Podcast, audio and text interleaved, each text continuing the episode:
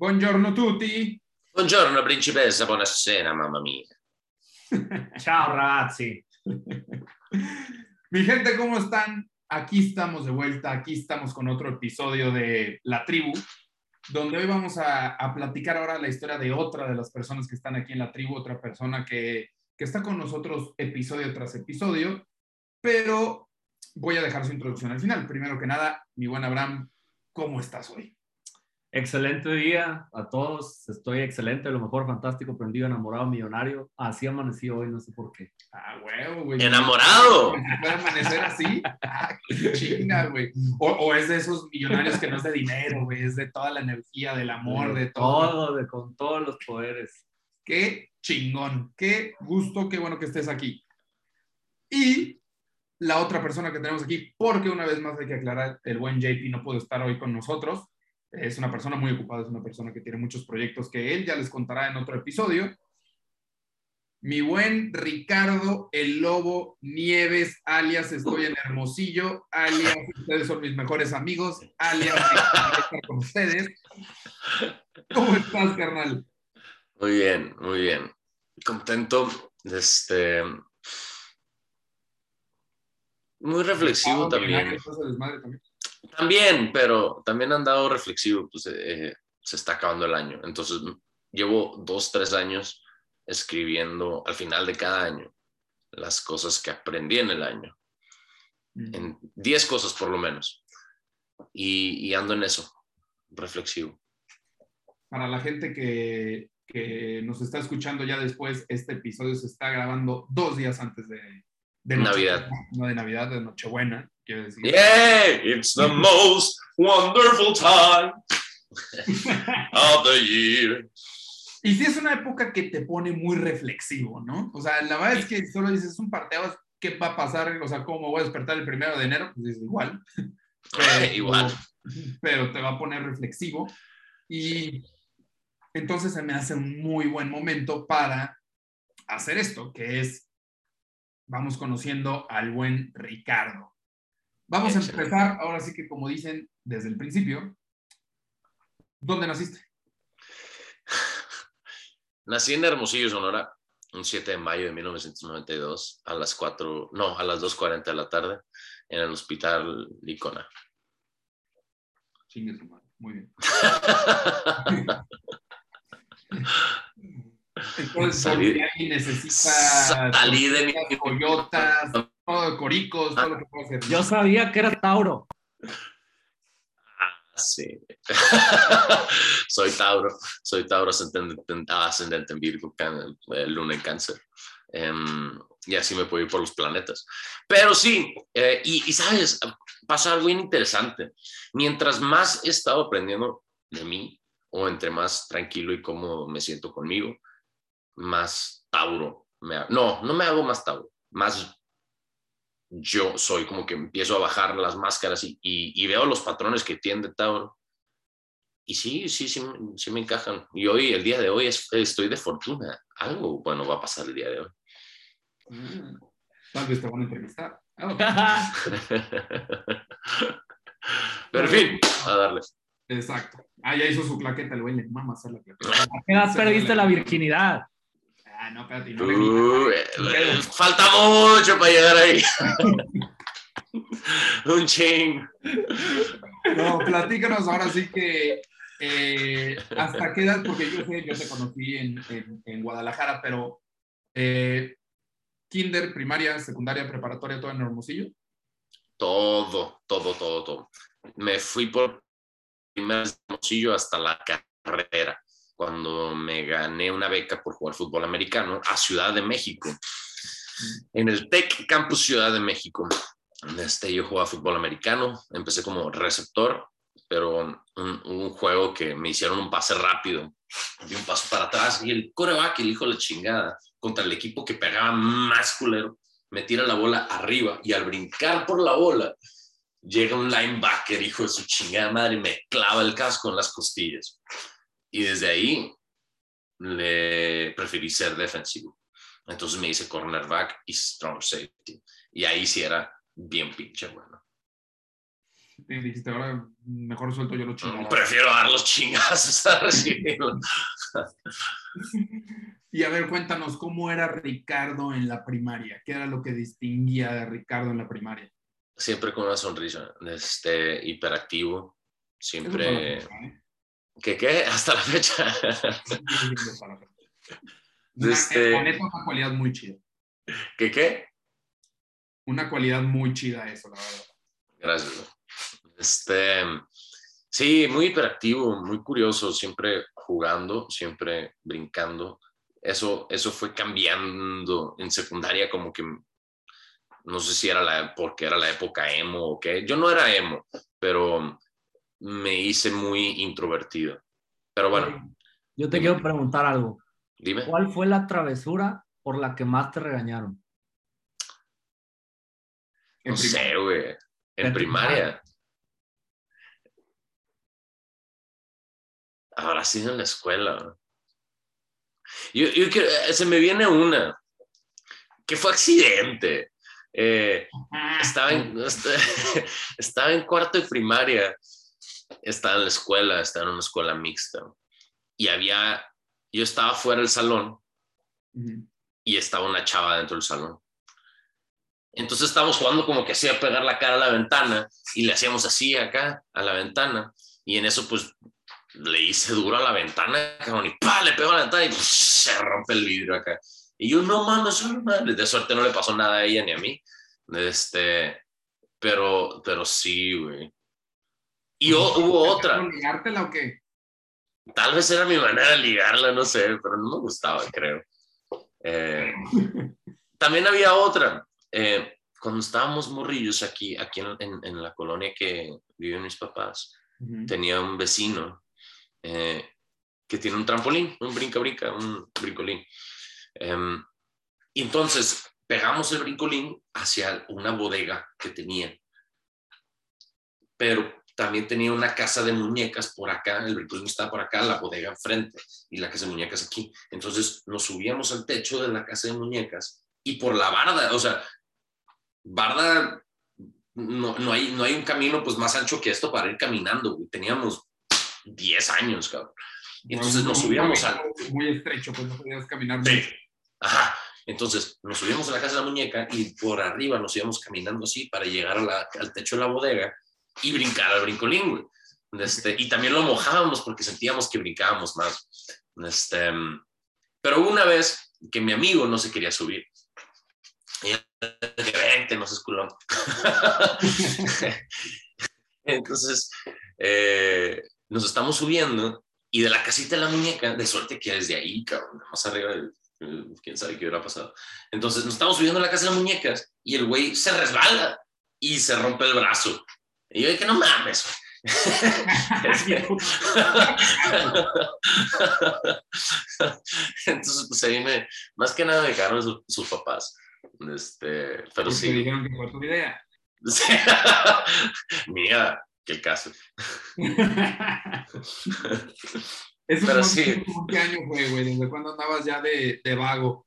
De cha, no, era más chango, güey. Deja tu vago. Era muy chango. Me subía a los techos de toda la colonia. Toda la colonia me subía a los, los techos. Este, desde bien morrito, porque también le seguía mucho el rollo a mi hermano y mi hermano eso lo hacía, entonces yo lo seguía. y él me saca cuatro años, entonces sí, güey. Desde ¿Cómo bien con tus hermanos ahorita que lo mencionas? Em, con mi hermana no la recuerdo mucho. Este, con mi hermano, ¿No recuerdan la relación, mi gente? ¿Su hermana está viva? sí, ¿Está pasando las navidades con él? Solo no Sí, aquí está. sí, porque ella me saca siete años. Ok. Este, cuando yo paso a secundaria, ella se va a estudiar fuera y desde entonces, pues, no estuvo tan presente en, en mi vida. Hasta ahora, hasta esta es cuando ya hemos empezado a desarrollar una amistad más profunda. Se fue primero un año a Francia y luego se fue a estudiar a Monterrey y ahí estuvo toda su carrera y luego se fue a Ciudad de México. ¿A Francia de qué edad se fue? Habrá tenido 18, 19 ella. Ah, ok, entendí que. Ah, tú estabas en secundaria cuando ella se fue. Sí, o sea, cuando yo entro primero en secundaria, que habré tenido unos 11, 12 años, ella, este, ella se va. Ok. ¿Y con tu hermano? Mm, interesante. Eh, tenía sus momentos buenos y sus momentos complicados.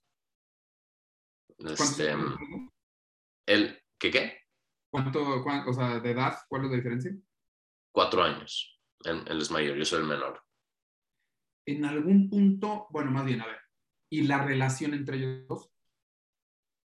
Buena, es buena, es buena. ¿Y en algún punto tú sentías que tú estabas afuera porque ellos tenían una mejor relación? No. No, no te recuerda.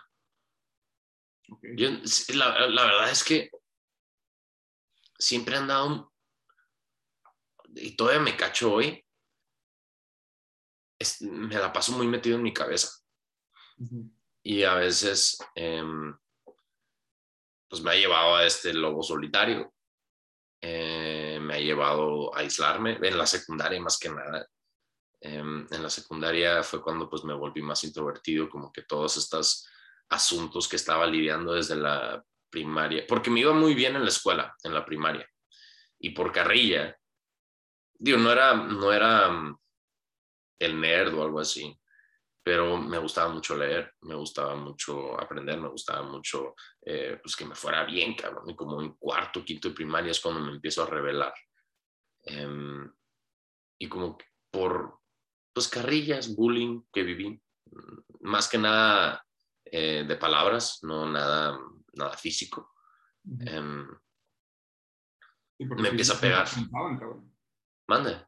Porque físico, pues cómo, no te alcanzaban, ya te querían, ya estabas trepado en el techo ahí en el sí, este, pero en, en secundaria, en, eh, en sexto de primaria empiezo a tocar guitarra y en secundaria eh, me, me refugio en la guitarra. Dejo, dejo de salir, dejo de ir a juntadas, reuniones, fiestas, lo que sea, porque prefería quedarme tocando guitarra. Me valía madre la escuela porque además me iba mal en la escuela ya. O sea, tuve en segunda y secundaria, em, me, me dieron... No, bueno, eso fue después. En segundo y secundaria, el primer parcial de exámenes eran como 12, 13 materias, reprobé 9, 9 materias. Eh, saqué ¿Cuánto 5. récord? Ese fue mi mayor récord. Qué bueno que no quisiste superar, pues no queda tanto. Oye, y este, 5.6 de promedio. ¿por qué, ¿por qué empezar a tocar guitarra? ¿Hubo, o sea, pregunto, ¿alguna influencia de tus papás, de algún familiar o por qué se te ocurrió? Eh, un poco de... O sea, Mm. más llegó el- ¿Cómo se, se me cortó un poco, güey, la neta? este, eh, o sea, no hubo una, no fue por alguna persona en específico que empezaste a tocar. O mi papá toca guitarra. Este, también el mi abuelo por parte de mi mamá toca la guitarra. Y también todas las navidades siempre, siempre había un show, un espectáculo, un sketch, un playback, un karaoke, algo, algo, algo divertido de, de actuación, de espectáculo. Entonces como que crecí viendo eso. Y por mi papá, él, él tocaba una canción que me gustaba mucho que se llama eh, ¿Qué será? de José Feliciano. Y fue la primera canción que me aprendí. ¿Qué será? ¿Qué será? ¿Qué será? ¿Qué será de mi vida? ¿Qué será? Este, fue la primera canción que me aprendí. Y en sexto de primaria participo en un concurso de canto y quedé como en segundo o tercer lugar con esa canción. Este, y bueno, en, en secundaria ya me empiezo a refugiar ahí en la guitarra y, o sea, me castigaban, ah, no vas a salir y yo, me vale madre. Eh, ah, te fue mal en la escuela, me vale madre. Y me ponía a tocar guitarra y pasaba horas y horas y horas y horas y horas y horas y horas tocando. Y como me iba mal en la escuela, em, pues me llevan a, con un, a hacerme una especie de pues, examen para ver qué está pasando. Y sale que tengo pues este déficit de atención y, y e hiperactividad. Qué casualidad.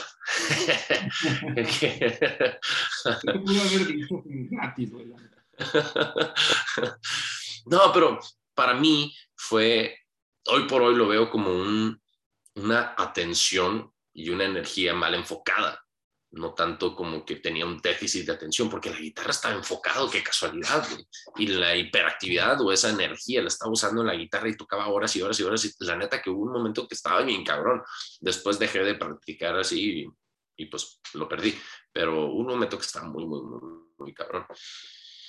Em, y mucho también de lo que viví por esa etapa de que me daban unas pastillas para mm, tratar eso del déficit de atención y por lo que veía, por cómo veía que los maestros o los profesores eh, daban clases sin, sin prender una chispa de curiosidad en los alumnos, me, me encabrona.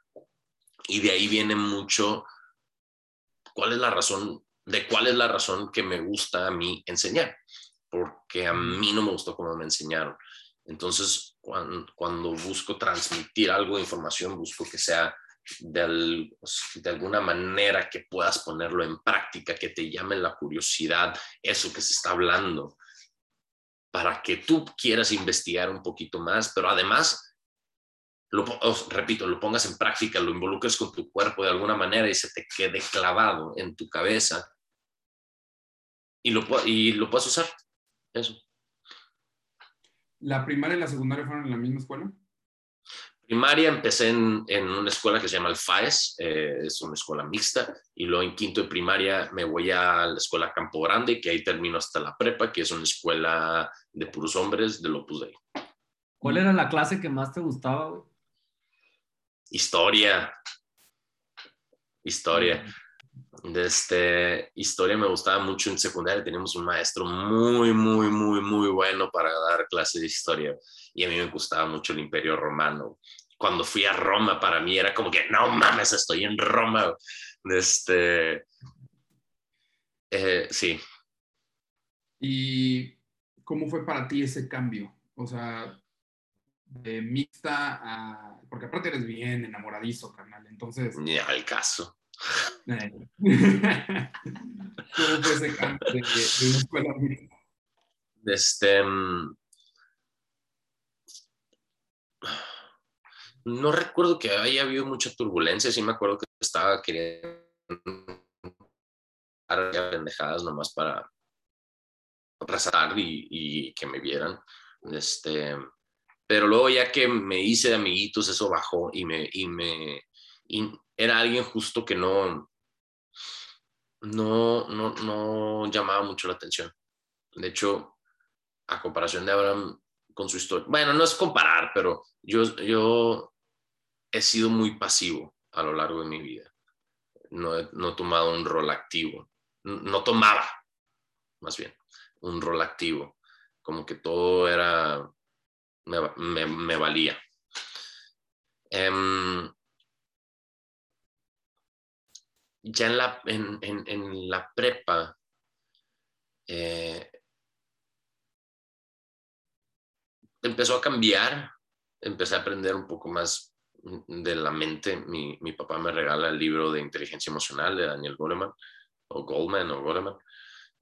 Y ahí es donde empieza mi curiosidad acerca de todas las emociones, eh, lo mental, etcétera. Que en ese momento lo emocional para mí era mental todavía no tenía el conocimiento que hoy tengo de cómo son diferentes áreas y lo importante que es darle su atención a cada área. Em, y bueno, eh, en la prepa pues tuve mis bandas de, de rock, la chingada, gran etapa.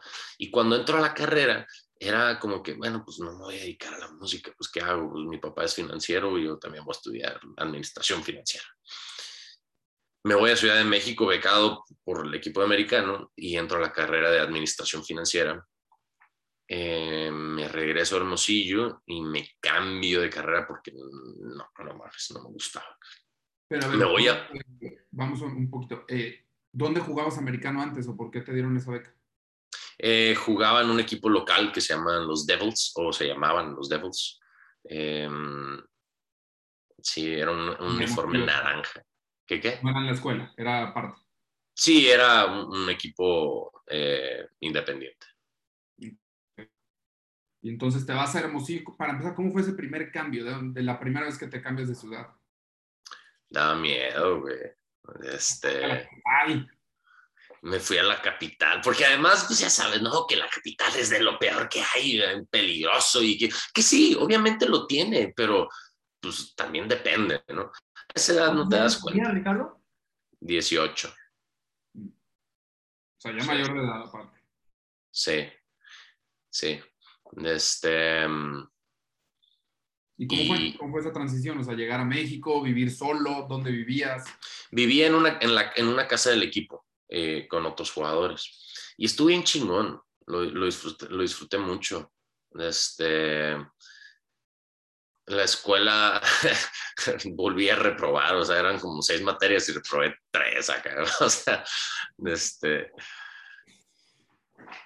Y, y bueno, pues me cambio, me cambio de carrera me regreso a Hermosillo. Después me voy a Guadalajara, donde conozco aquí a Fadel, y ahí me cambio a, creación y desarrollo de empresas. Y esa ya, pues, la terminé por terminarla. Pero estando ahí en Guadalajara, salí con una chava, dejaremos sin nombre, Fadel. Este...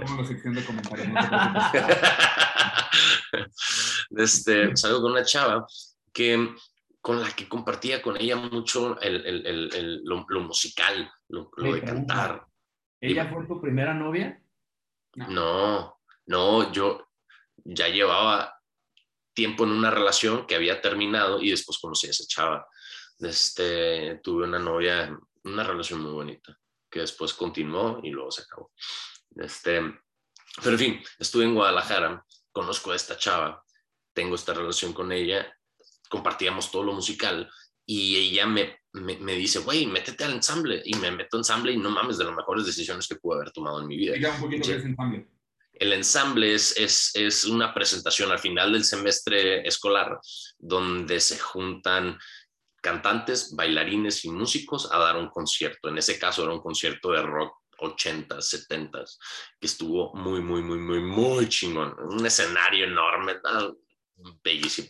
En fin, llegamos, se acaba ese semestre. Ah, pero lo importante fue de toda la experiencia fue que al momento de salir al escenario y escuchar los gritos, la música, toda la vibración, etcétera, ahí fue cuando dije, no mames, esto quiero hacer. Y de ahí, que tenía 21 años, me empecé a enfocar a la música, muy, muy, muy, muy, muy cabrón.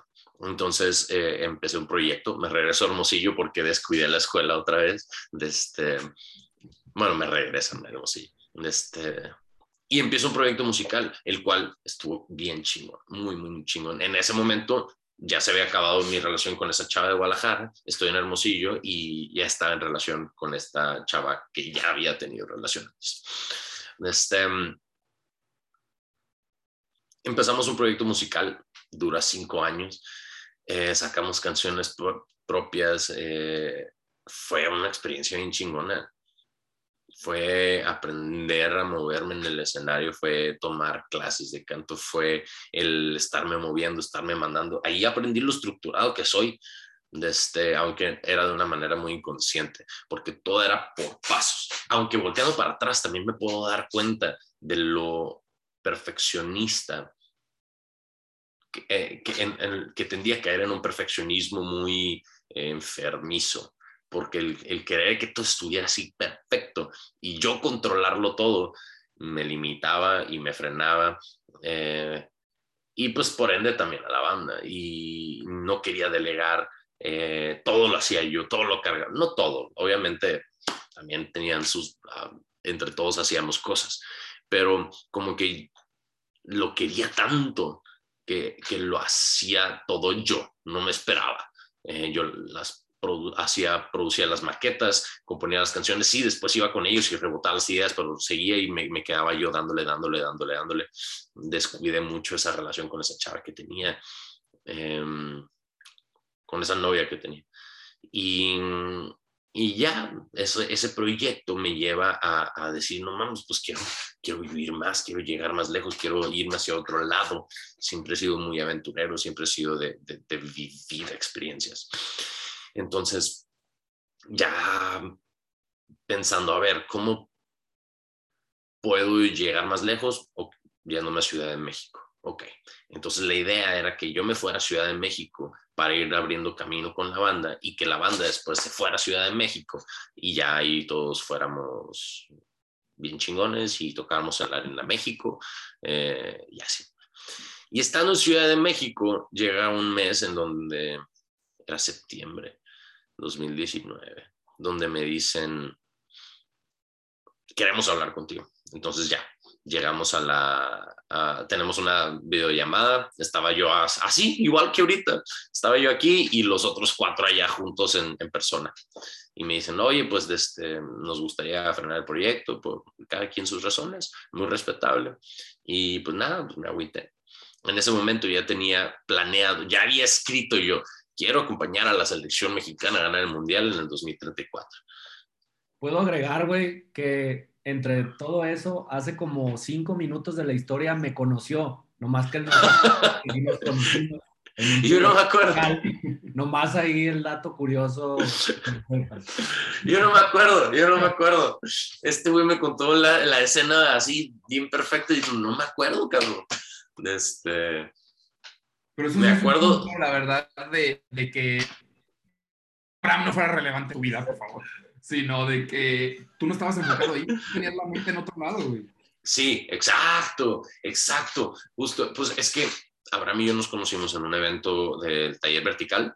Sí. De este, en donde... El taller vertical es un evento que se hace en el TEC de Monterrey que incluyen a, toda, a, la, a la misma carrera, pero todos los semestres y te mezclan, ¿no? Por eso es vertical, uh -huh. porque es del primero hasta el noveno y tiene que hacer un proyecto en cuestión de 24, 48 horas.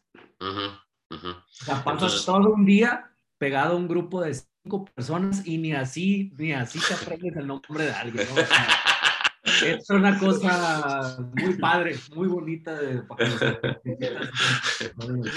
pues, güey, es que en ese momento, justo como dice Farrell, güey, no estaba yo ahí, mi cabeza no estaba ahí, mi cabeza estaba enfocada en, en, en, en, lo que están viviendo de lo artístico, lo la música, etcétera.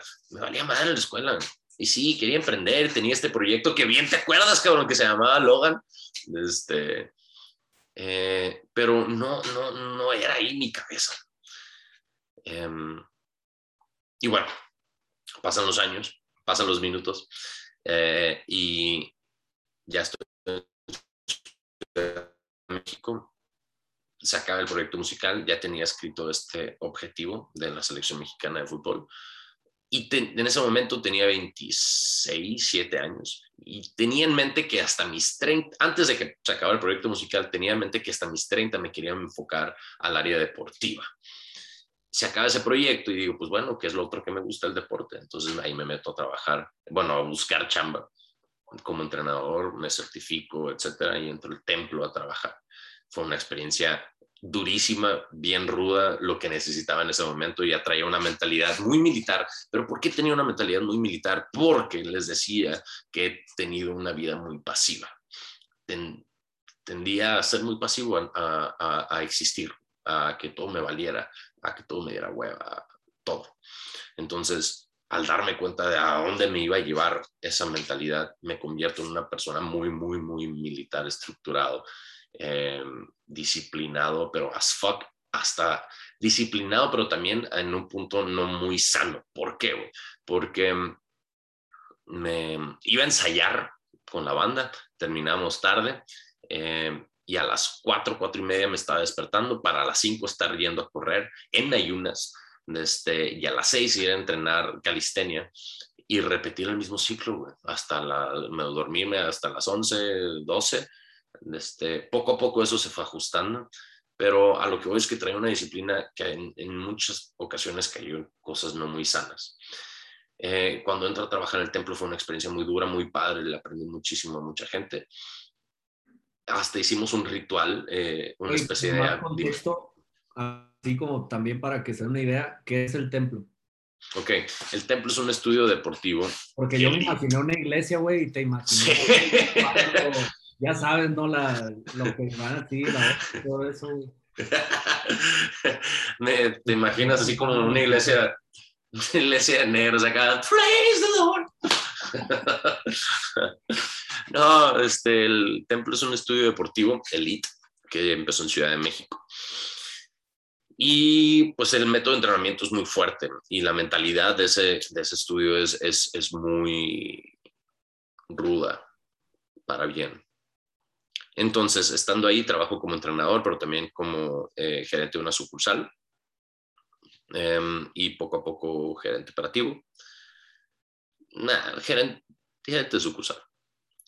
Y este, empezamos un- un- un- un programa que le llamamos el ritual sagrado, que eran alrededor de 11, 12 hábitos que íbamos a hacer durante 90 días sin parar y si fallabas un día tenías que volver a empezar desde cero. Entonces no podías fallar.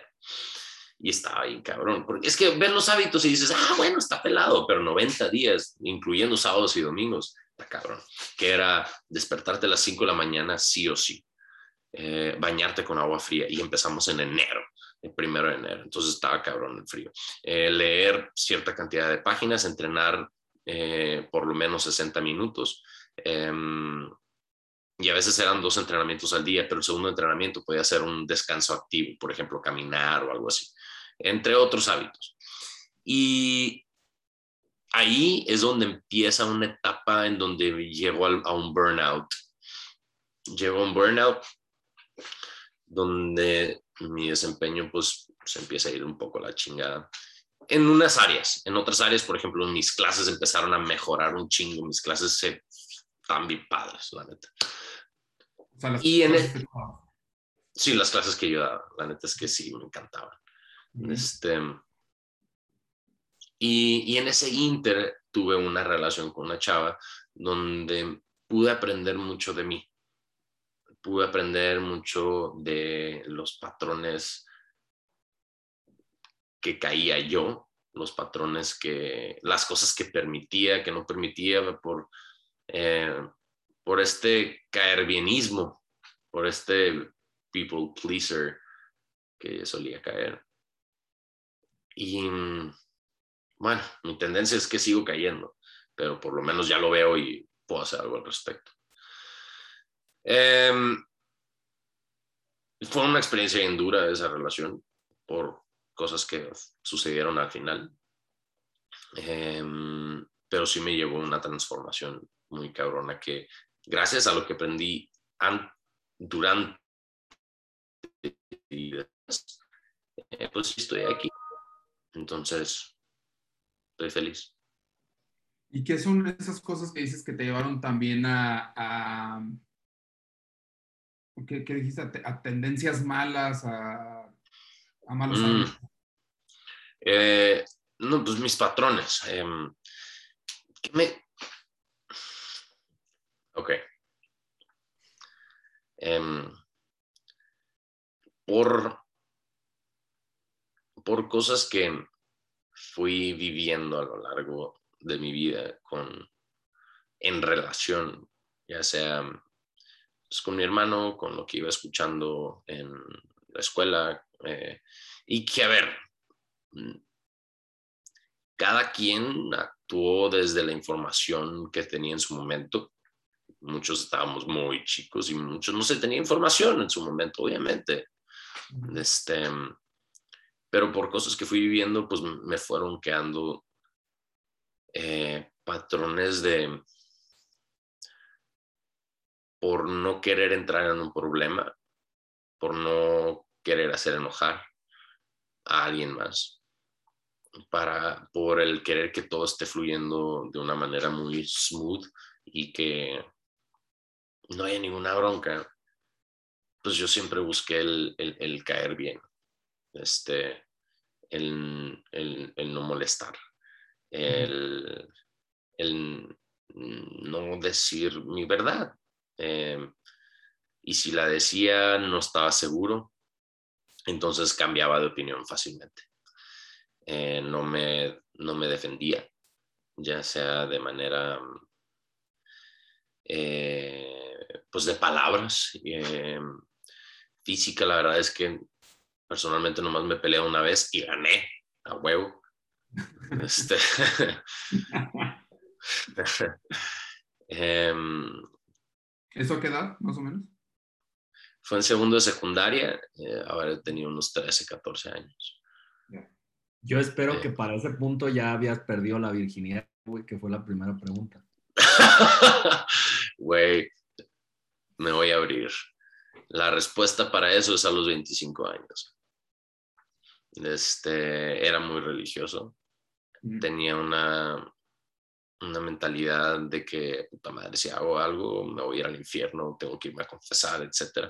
Y además andaba con una chava que andamos como que en el mismo mindset. Este, y luego cuando yo quise ya empezar a, ya no, este, ella todavía seguía ahí un poco. Em, entonces uno dejó a uno, entonces ahí como que ya yo dije, pues va, pues no va a suceder y dejé de intentar hasta que pues después del tiempo pues se dio y fue muy bonito. Fue una chava que pues amé y es una chava muy importante en mi historia de vida. Entonces, eh, sí, a los 25. ¿Estuviste en una escuela, o sea, las, las primarias y secundarias que nos mencionaste son religiosas? Sí, Sí, yo estuve, fui mega religioso en su momento, era de lo más, más, más, más religioso que he conocido. Este, hoy por hoy no, la verdad no me considero una persona religiosa. Espiritual, todavía es algo que estoy conociendo, no, no me considero todavía una persona espiritual, em, pero, pero sí, eh, fui, tuve una etapa en donde la religión era de lo más importante en mi vida. ¿Y qué fue? O sea, ¿qué cambió? O sea, ¿qué te hizo? Empecé a cuestionarme. Justo me, me, empecé a cuestionar cuando me fui a Guadalajara. Me fui eh, empecé a cuestionarme. empecé a cuestionarme porque fue un, a ver, esto no me hace sentido, ¿qué pedo? a ver, esta, estas, eh, estos mandamientos no me hacen sentido, este comportamiento no me hace sentido. Eh, estas cosas se contradicen, estas cosas, eh, acá le encuentro con esta información de, otra perspectiva me hace más sentido. Entonces ya lo dejé de ver como un dogma y lo empecé a ver más como un, eh, como filosofías de vida. De la misma manera que, que el hinduismo, que em, allá en la India lo practican como religión, pero personalmente saco información interesante como filosofía de ellos. Eh, también me gusta mucho el Kabbalah. Creo que es de, la, de las que más me han hecho sentido el Kabbalah. Eh, no lo practico, pero me encanta mucho cómo lo abordan. Em, entonces, cuando me empiezo a cuestionar, yo empiezo a investigar y, a empezar a llegar a, no tanto conclusiones propias, porque todo está influenciado, pero empiezo a llegar a cosas que, que a mí me, me hacen estar tranquilo, porque antes vivía en una culpa constante, antes vivía en, un miedo constante de que puta no fue a misa, si no me confieso de que no fue a misa, me voy a ir al infierno y se me muero. ¿Me explico? lo, veía, muy cabrón. Este, y, y, hoy vivo muy tranquilo, ya no, no siento nada de esa culpa o de esos miedos. E incluso una vez escuché que decían, nadie es, todo, mucho, no me acuerdo cómo era la frase exactamente, pero algo así como que todos le tienen miedo a la muerte. Incluso la gente que quiere irse al cielo no se quiere morir. Eh, pues yo era ese güey. Hoy por hoy, la muerte la respeto, la uso, la veo. Claro, pues da miedito, pero ya no le saco la vuelta. Güey, a mí me gustaría saber cuál es el reto que tú sientes más cabrón que has superado?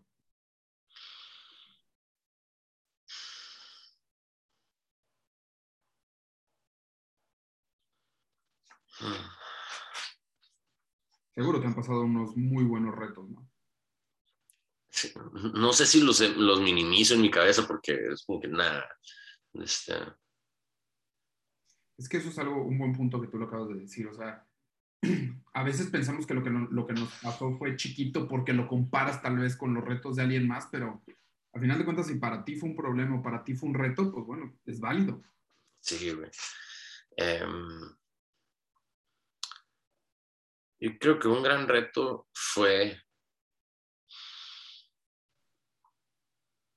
el periodo en donde termino esa relación turbulenta. Estoy en un periodo turbulento en mi vida mientras trabajaba en, en este estudio deportivo y renuncio y empiezo a enfocarme a crecer o empezar de cero más bien un negocio propio. Fue un gran reto porque mi cabeza, mi cabeza andaba pasándole de todo. Este fue un gran reto porque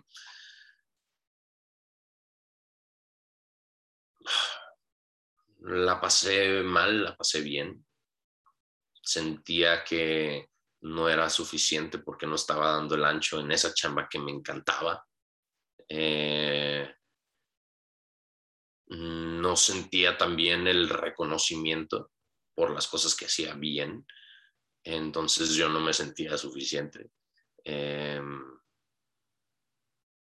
y fue el ir aprendiendo a cómo hacerlo por mí, para mí, y yo el irme sintiendo suficiente, yo irme sintiendo lo que valgo. Em, y el poco a poco irme dando cuenta de lo que soy, de, lo, de quién soy. Sí ha sido un gran reto. Y a pesar de que esa etapa se superó, se confrontó y se superó, constantemente está ese, pues, demostrarme. No demostrarme, no, no, no, no, no, no, no es demostrar, es sacarme y ahorita, ¿qué es lo que estás haciendo? Cuéntalo, ahorita ya que ya no estás en el templo, ya que no estás tan enfocado en el lado fitness, o mínimo no en, enseñar el lado fitness, sí. ¿qué es lo que estás haciendo? Hoy me, como les decía hace rato, cuando mi papá me regala el libro este de Daniel Goleman, de inteligencia emocional, que me empieza a interesar todo lo de la mente, es lo que estuve aprendiendo, pues de diferentes maneras, libros, talleres, lo que sea, em, acerca de la mente. Eh, hoy por hoy me enfoco a, al mindset coaching, en pocas palabras. Me busco enfocar en atletas de alto rendimiento.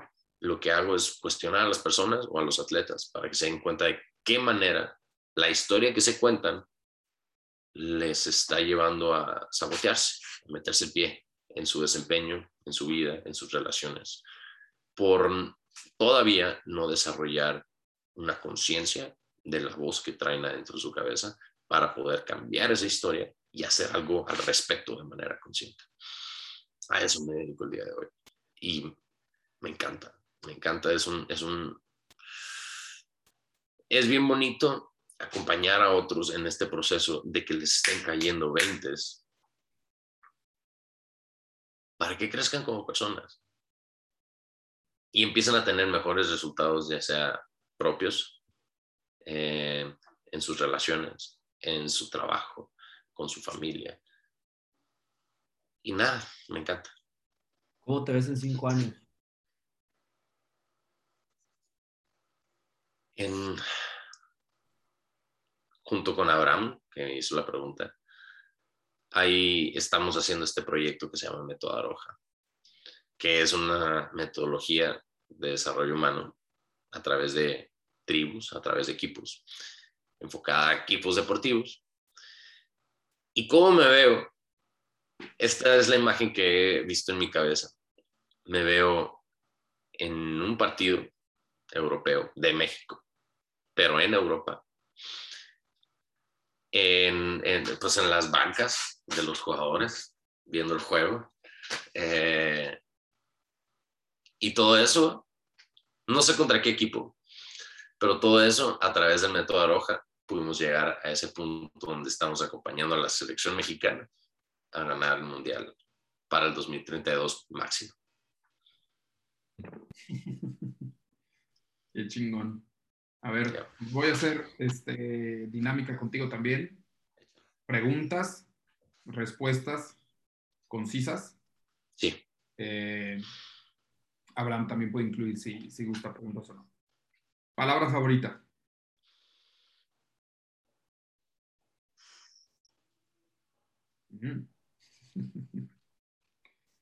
Palabra favorita. Una palabra. La, net, la neta, la que digo mucho es verga, güey. hasta, hasta, las personas que digo, ¿qué onda, verga? ¿Cómo estás? O sea, ¿y este verguero qué? Ah, chingada madre, puta verga. ¿sabes? Disculpen, raza, la neta. Pero es, está bien. Eh, grosería favorita. Verga. Hasta le copio, le copio a veces a los venezolanos de vergación. Oye, comida favorita.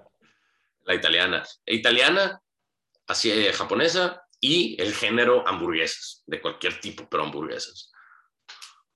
A su madre, uno de hermosillo que no dice asada. o- Ah, ah, ah, no, no. Película romántica favorita. Madres. Notebook. De notebook. Sí. ¿Cómo te ve? ¿Qué le dirías tú a ese Ricardo de, de- que tenía 15 años? Justo lo platicamos en Cancún eh, con Abraham. Le diría, no estudies esa carrera. ¿Cuál de las dos, güey? ¿Cuál de las dos? Ninguna de las dos. güey. Ninguna de las dos. ¿Por qué?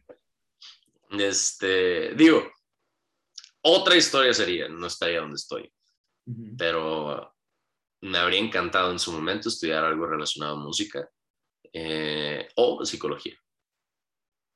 Muy bien.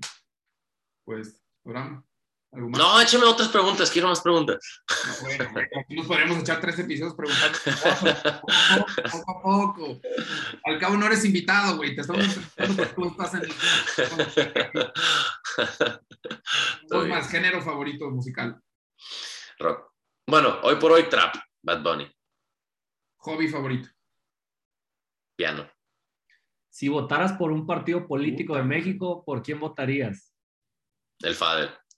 No, Eso, tiene que, se ser, tiene que ser un partido político. 2024 México, Quémate, quémate. vemos. 2024. Esperamos. depende del candidato, depende del candidato. Muy bien. Pues bueno, Ricardo, muchísimas gracias por contar tu historia, muchísimas gracias por abrirte. Muy interesante, la verdad es que es muy chido con- ir conociendo más la, la historia de cada persona y ver qué los llevó a donde están ahorita. Estaría muy, muy verga, estaría muy verga en cinco años este, volver a hacer esto y, y ver que, bueno, hacia dónde fuimos, hacia dónde fuimos cada quien y la historia hacia dónde nos llevó.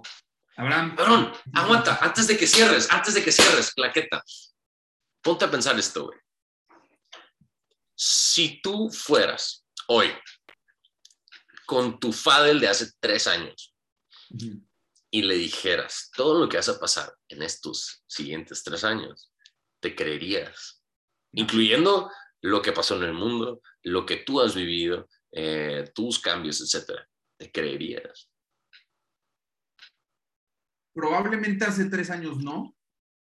En los próximos tres años, muy probablemente sí, porque ahorita ya casi, casi creo que todo es posible. Mm, eso está bien interesante. Yo no me creería. Estaba, hace tres años estaba en otro, en otro espacio de mi vida. Eh, y voltear para atrás y decir, puta madre, aquí estoy. Ha cambiado un chingo mi vida. Estoy feliz de donde estoy. No me esperaba estar aquí.